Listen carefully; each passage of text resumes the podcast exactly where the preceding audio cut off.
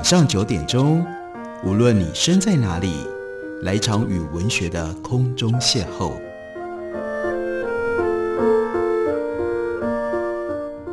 杨照谈书，邀您一同遨游文学世界，认识古今中外的经典之作。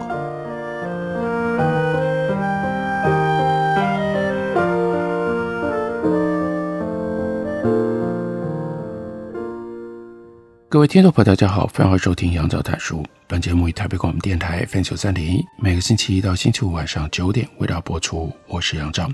在今天的节目当中，要为大家介绍的，这是云城文化和国家人权博物馆联合出版的一本书。书所处理的主题是在台湾戒严时期非常严重的一个政治管制乃至于政治破坏的措施，那是海外黑名单，也就是。如果在海外发表了让政府没办法接受的言论，或者采取了违背政府所认定的国策跟体制的政治立场，那你就会被取消返乡的资格。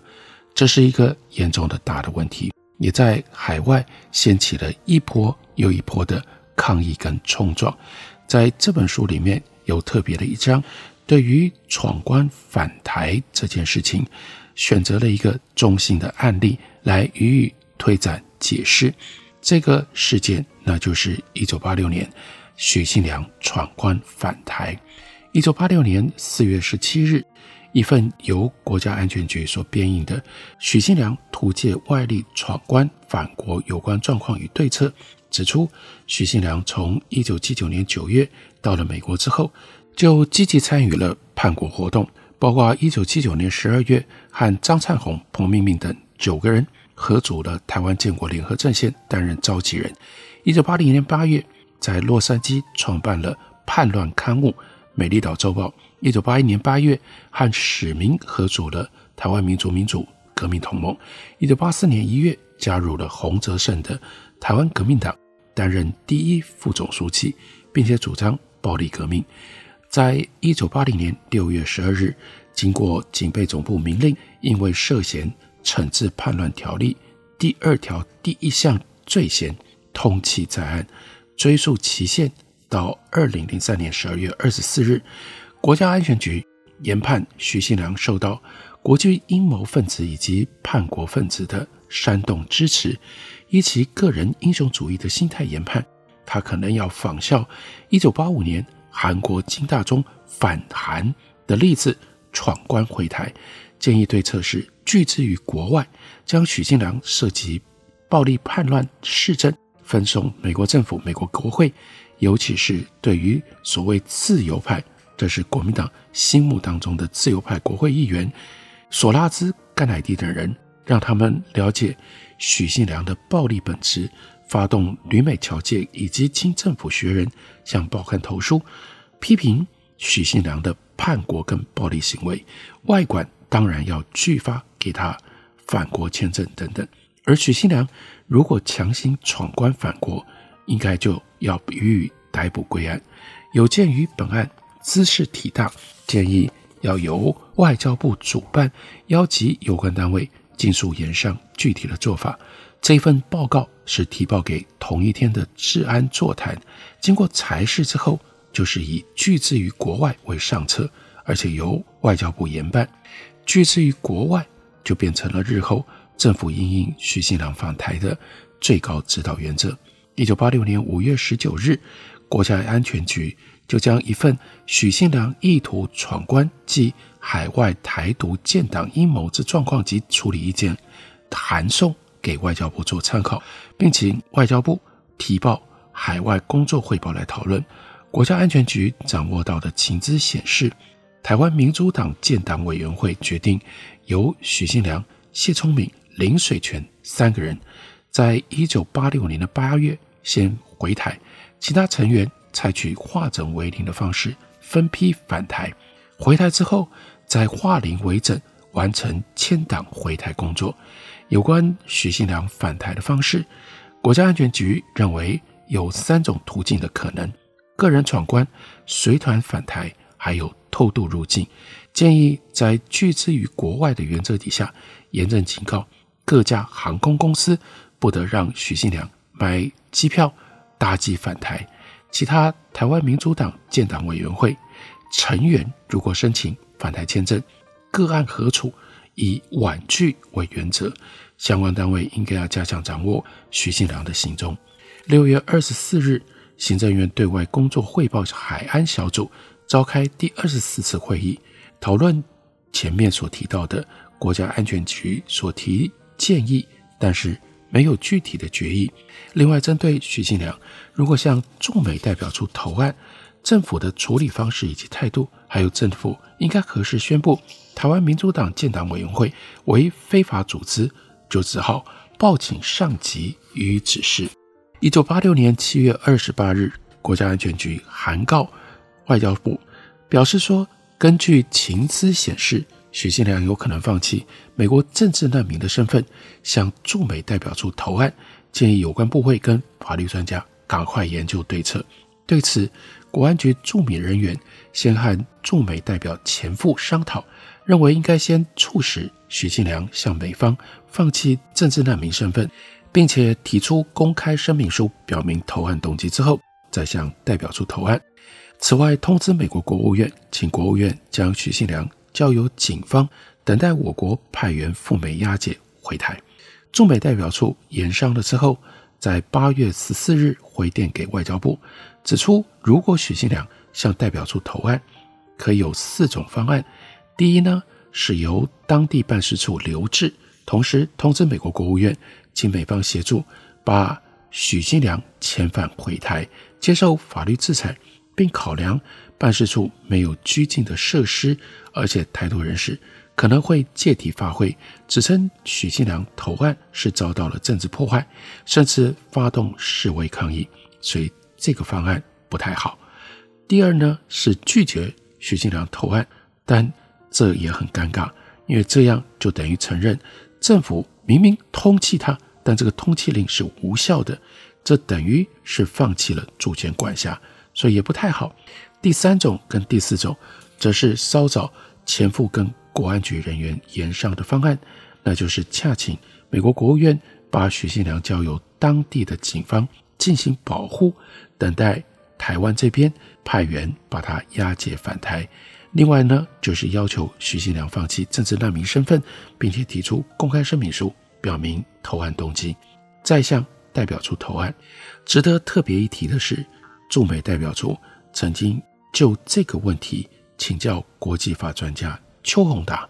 邱宏达教授认为，通缉犯应该向司法单位投案，而驻美各办事处并不是司法单位，可以不受理他投案。九月五日。外交部由当时的丁茂时次长主持了关于因应许信良向我驻美办事处投案事协调会议，与会包括了法务部、内政部、新闻局、警备总部、国安局、入出境管理局、调查局、国民党海工会、青工会等等，这真是大仗阵啊！值得注意的出席者，另外有台大政治系教授张领珍、台大政治系副教授丁守中。政大外交系主任赵国才，还有联鼎法律事务所律师丁茂松等人，律师与会应该是要提供法律意见，但三位教授与会原因就耐人寻味了。会中决议，因为这个案子牵涉甚广，如何达成将许信良拒之于海外的目标，要从政治跟法律两个层面来考量。在政治面，除了持续透过各种管道向美国行政、国会，还有美国在台协会说明立场之外，另外要请外交部适时正告美方有关单位，许信良是触犯了惩治叛乱条例，这叫做二条一第二条第一项，如果闯关返国或在美国投案遭到押解回台，我方应该要依法判处许信良死刑。要促使美方基于人道的立场，考虑不支持许信良返台，并且设法劝阻。依相关法令规定，许信良确实可能会被判处死刑。不过从这个决议来看，死刑反而变成了中国国民党政府促请美方劝阻许信良不要让许信良回到台湾的借口。判死刑是假，阻止许信良返台发挥影响力才是真正的目的。而在法律层面，由于驻美代表处跟各地的办事处不具备有司法权，故不得将前来投案者予以留置。但因为许信良又已经遭到了政府通缉，也不能够拒绝受理他要投案，所以依照前面所讲的国安局和驻美代表处所提的方案来处理。最后，在国际宣传方面，应该要力求予以淡化，降低本案对政府形象的损害，尤其是避免冲击到一九八六年当年年底的选举。这件事情在那个时代真的非常特别，因为它充分显现出来，当时国民党因应一波又一波的反对运动，越来越是渐进，越来越是抓襟见肘的。尴尬的局面，像许新良是明白的以叛乱罪被通缉的人，这个时候传闻他有可能去向驻美单位投案，这竟然引发了国民党这么大的恐慌。国民党根本当时不知道该怎么处理，因为这里面又牵涉到对美的关系，这又牵涉到对外的形象，又牵涉到国内有可能选举以及相关反对运动。在许信良闯关回台的这个过程当中，因而声势大振，每一步对于国民党来说都是艰危难以迈开。这海外黑名单的问题，在一九八零年代中期的的确确是左右冲击台湾政局的一个重大议题。我们休息一会儿，等会儿来继续聊。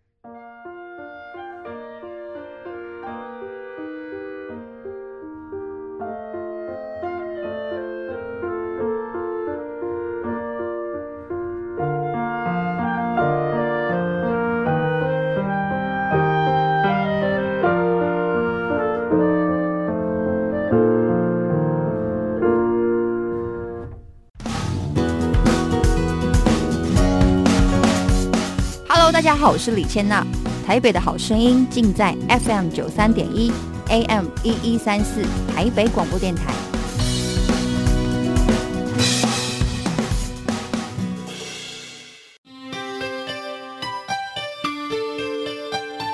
心情放好轻松，有音乐陪伴咱每一天。用心关怀身边人，伫咧九三点一个台北广播电台。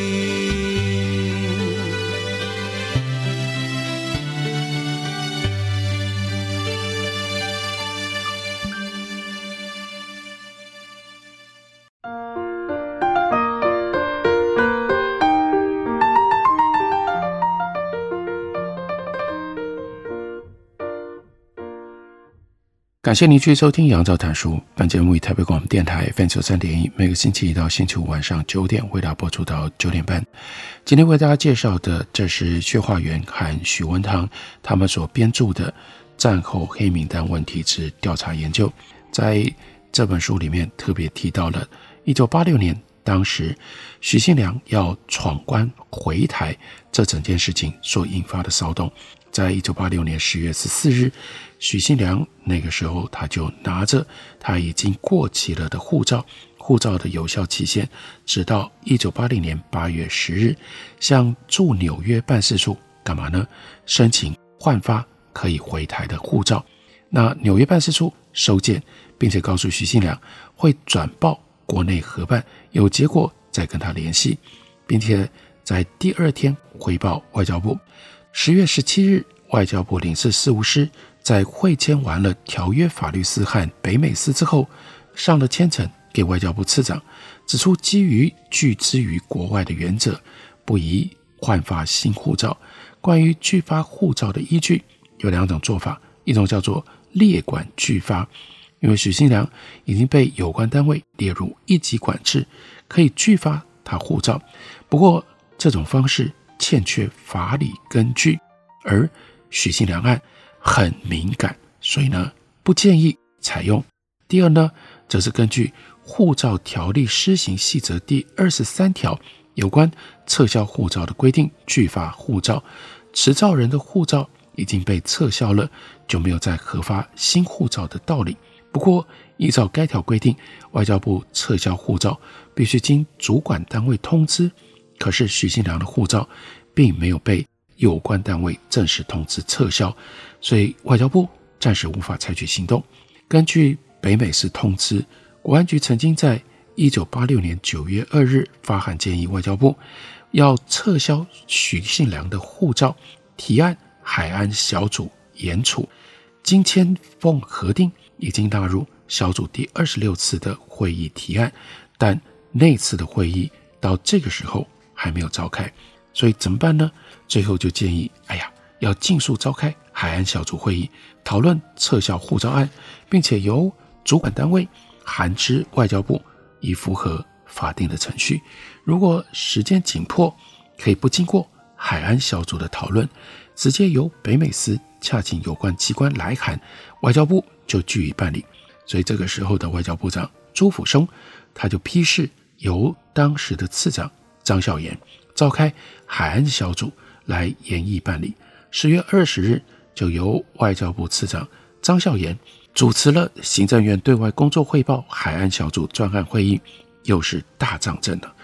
由外交部、法务部、国安局、新闻局、警备总部、侨委会、外交部、中国国民党海工会、文工会等等，然后决议由主管单位警备总部与许信良在国外积极从事叛国行动，并且主张暴力革命已经妨碍了国家安全为由，韩知外交部撤销他的护照。随后，警备总部以许信良在美从事阴谋颠覆政府活动，言行严重妨碍国家安全，函请外交部撤销护照。十一月十三日，许信良跟谢聪敏就在华盛顿 D.C. 在美国举行了记者会，宣布会在十一月二十八日离开美国，预定十二月一日回到台湾，并宣称会有美方有利的人士陪同返台，陪同人名单会在十一月二十五日宣布，但记者会上并没有透露要搭哪一个班机回台湾。十一月二十五日，许信良在前美国司法部长克拉克的陪同底下，在华府举办记者会，表示二十八日真的照原来预告的，要从华府出发到纽约，搭机去东京，十二月一日会抵达台北。同行者就包括了美国前司法部长克拉克、克拉克的律师，还有其他民进党人士、美国友人，一共三十个人。其他的名单会在东京宣布。十一月二十七日，海外台湾人在纽约曼哈顿的饭店为许信良返台举办了欢送会，出席人数将近一千人。由于许新良宣称要从日本返台，这下子这个时候。驻日单位也开始紧张了。亚东关系协会东京办事处就在十一月十七日召开了叫做“许某率团今日赴台案”这个会议，主席是驻日代表马树礼。会中决议要成立叫做“资讯处理中心”，专责应应本案。才任务编组分成了资料、新闻、接待、业务、行政、守卫，一共六组。许信良在一九八六年十一月三十日闯关返台之前，民主进步党海外组织部分的成员先打头阵回台，但是并没有能够成功的闯关。从各单位往来的公文当中，就披露了很多黑名单的资讯。一九八六年十一月十二日，民主进步党海外组织发表回台入党声明，表示就。岛内民主进步党人士召开第一次党员代表大会的时候，海外人士要排除中国国民党当局的百般阻挠和恫吓，用闯关的方式回台湾，因为回到故乡台湾是每一个台湾人不可被剥夺的权利，所以他们要用实际的行动来表达强烈的意愿，并借此将海外人士的热忱带回到台湾，以行动来支援民主进步党的成立。十一月十四日，七位海外组织代表团的成员谢静兰、欧黄坤、谢清志、钟金江、杨家友、江昭仪跟林水泉搭机回台，但是没有办法入境。在海外组织代表团成员动身返台之前，相关单位就密切注意他们的动态。国家安全局掌握了海外组织执行委员跟工作委员的名单，一共有五十一个人，就函请外交部作为进管的参考。名单所附的资料非常的详尽，有中英文的姓名，还包括出生地、出生日期、现在的职业、居住地、列管等级、涉嫌资料等等。从名单当中的涉嫌资料可以看得出来，遭到列管的通常是因为他们参加了台独联盟、FAPA、台湾同乡会、台湾革命党、台湾建国联合战线等这些团体。除了少数没有列管的人之外，多数早在参与民进党海外组织之前就被列入在列管名单当中了。十月二十八日，经过当时外交部的次长张孝源，还有当时国安局的局长宋新莲，跟中国国民党海工会的主任郑兴雄商议了之后，外交部就致电驻外各单位，转达有关民主进步党海外组织成员。近期要强行闯关返台因应措施跟相关人员的名单，相较于稍早国安局所提供的五十一个人的名单，这个时候有了新的名单，增加到了七十五个人，其中包括一级管制有钟金江等十九个人，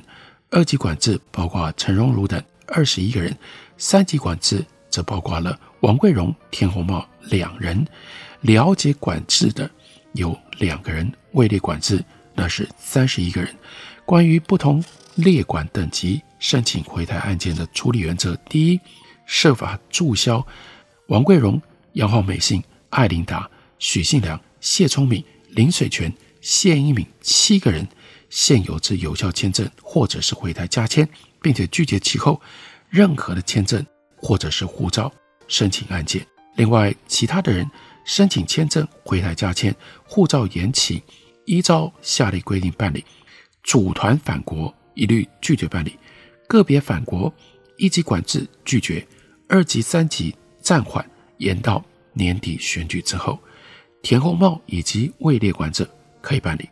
这七十五人名单才刚发出，外交部跟国安局又密集会商检讨，名单经过的调整，减少成为五十七个人。人数减少了，但是打击的力道反而增强了。因为这个时候名单被分成了两类：第一类四十一个人，第二类十六个人。不管是第一类或者是第二类，如果向外管申请签证，或者是回台护照，或者是回台加签、护照延期等，通通予以拒绝。而第一类人员原来所有的有效签证回台加签，想尽办法。逮到机会就予以注销。外交部在十月三十一日将修正之后的名单电送给驻外各单位。到了十一月十四日，有七位民主进步党海外组织代表团成员谢金兰、欧黄坤、谢清志、钟金江、杨家友、江兆仪跟林水泉集体搭机返台。